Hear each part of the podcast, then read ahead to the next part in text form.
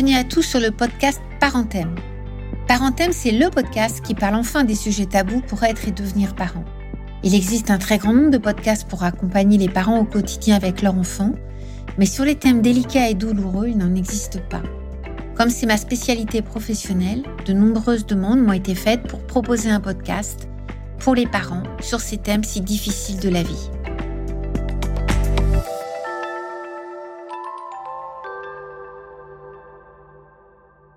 Un enfant peut être concerné en tant que victime par le système judiciaire à tout âge, que ce soit un bébé, un enfant ou un adolescent, que ce soit un adulte qui a été victime enfant et qui essaye de faire valoir ses droits, mais également pour tout type d'acte. Il peut être victime de maltraitance de la part de ses parents, de proches, de camarades dans le cadre du harcèlement scolaire. Il peut avoir été victime d'un accident de voiture, par exemple, il peut avoir été victime d'un attentat, de violences de guerre, donc tout un tas d'événements traumatiques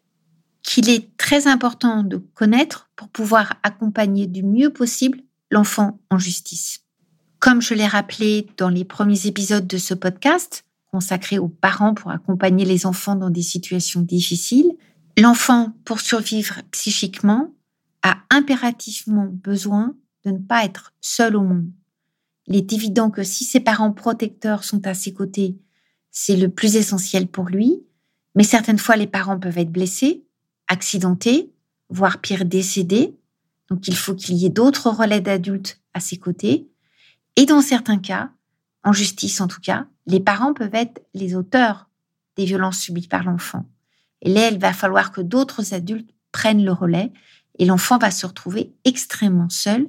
avec un sentiment d'abandon absolument considérable. Lorsque l'on parle de l'enfant en justice, souvent les collègues, les professionnels ou même le grand public pensent aux enfants maltraités. Bien évidemment, c'est une situation extrêmement fréquente des enfants en justice. Mais il y a également tous les autres cas d'enfants qui ont été exposés à des accidents, exposés à des violences, des violences de guerre, des violences conjugales, exposés à des situations extrêmement variables qui ont conduit à des procédures judiciaires.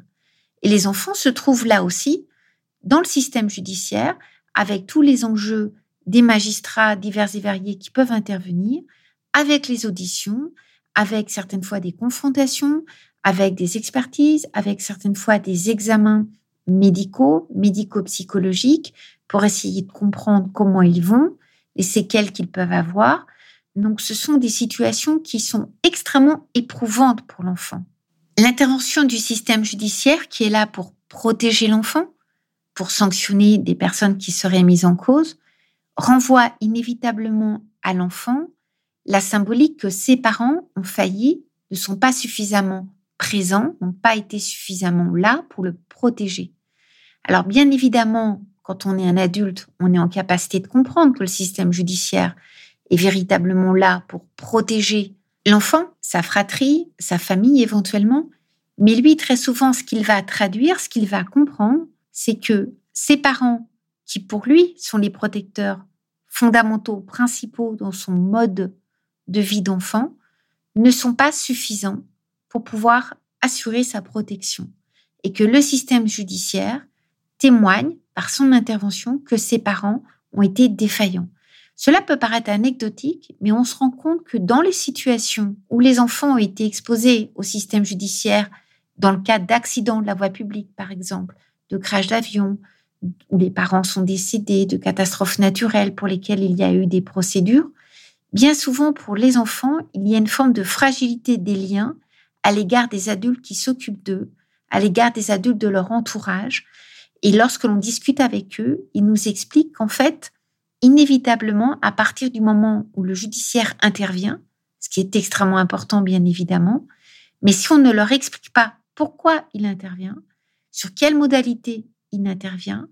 l'enfant traduit spontanément que si la justice intervient, c'est que ses parents ne sont plus là pour le protéger.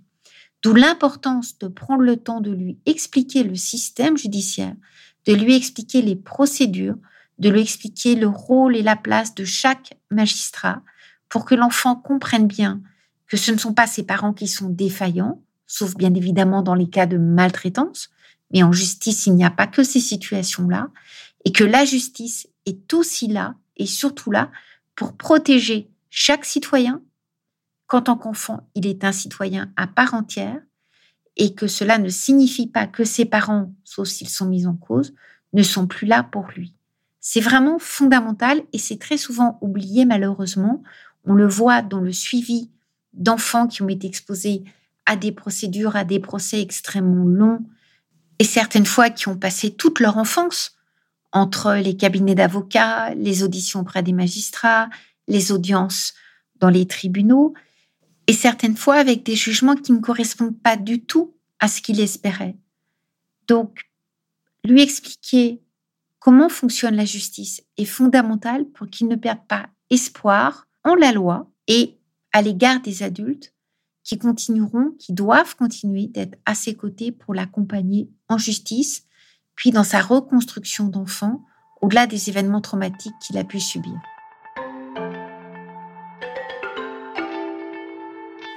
Parenthème, un podcast conçu par vous et pour vous. À tout bientôt.